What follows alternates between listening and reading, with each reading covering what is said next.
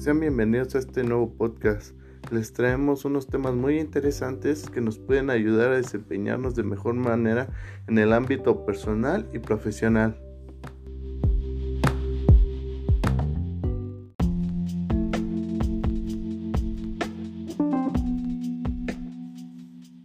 Bueno, pues como primer tema hablaremos sobre la psicología del color.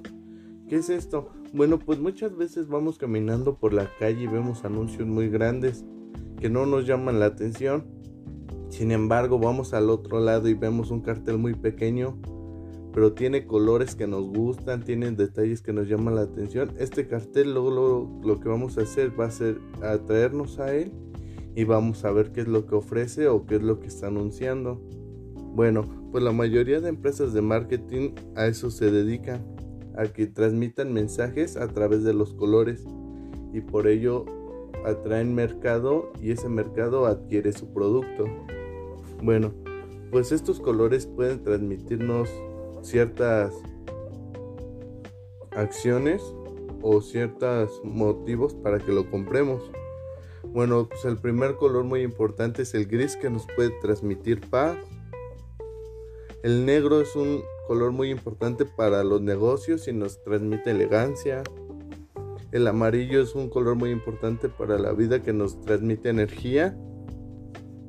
El color anaranjado es algo muy inusual y se considera como un color exótico que puede ser muy importante para las personas.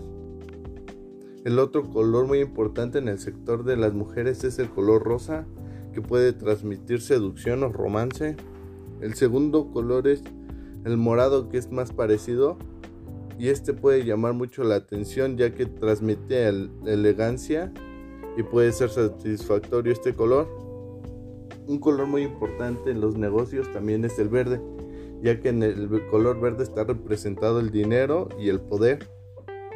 Algo muy importante es de que el color rojo es uno de los colores más utilizados por las empresas ya que puede transmitir energía y furia que pueden llamar la atención demasiado. El color importante también es el azul ya que transmite tranquilidad y un color muy ocupado en todo este ámbito es el blanco ya que puede transmitir inocencia y limpieza.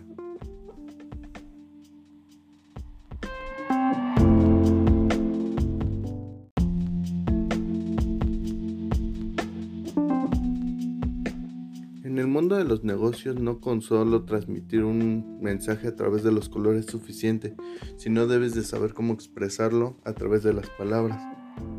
Debes de conocer todas las palabras y cuáles son sus reglas gramaticales que debes de cumplir, ya que gracias a ello vas a tener una mejor presentación personal y muchas veces a la manera que escribes, hablas, habla mucho de ti. Bueno, Incluso hay muchas veces que la mayoría de nosotros se nos complica mucho que es dónde se acentúan las palabras. Bueno, por ello les traemos una guía que puede ser muy útil.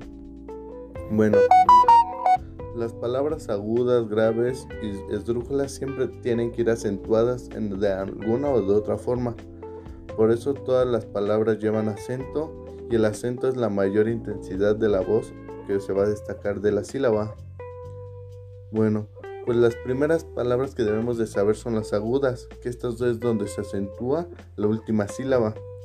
Las otras palabras son las graves, aquí se acentúa la penúltima sílaba. La siguiente palabra es las esdrújulas, aquí se acentúa la penúltima sílaba.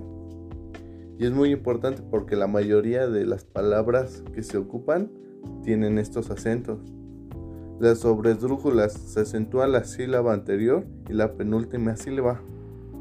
Bueno, pues el conocimiento de estos acentos nos ayudan a tener una mejor redacción y una mejor ortografía que al momento de realizar algún reporte, alguna actividad, algún cuestionario o ensayo nos pueden ayudar demasiado ya que vamos a tener mejor ortografía y se va a, se va a dar a entender mejor nuestro mensaje.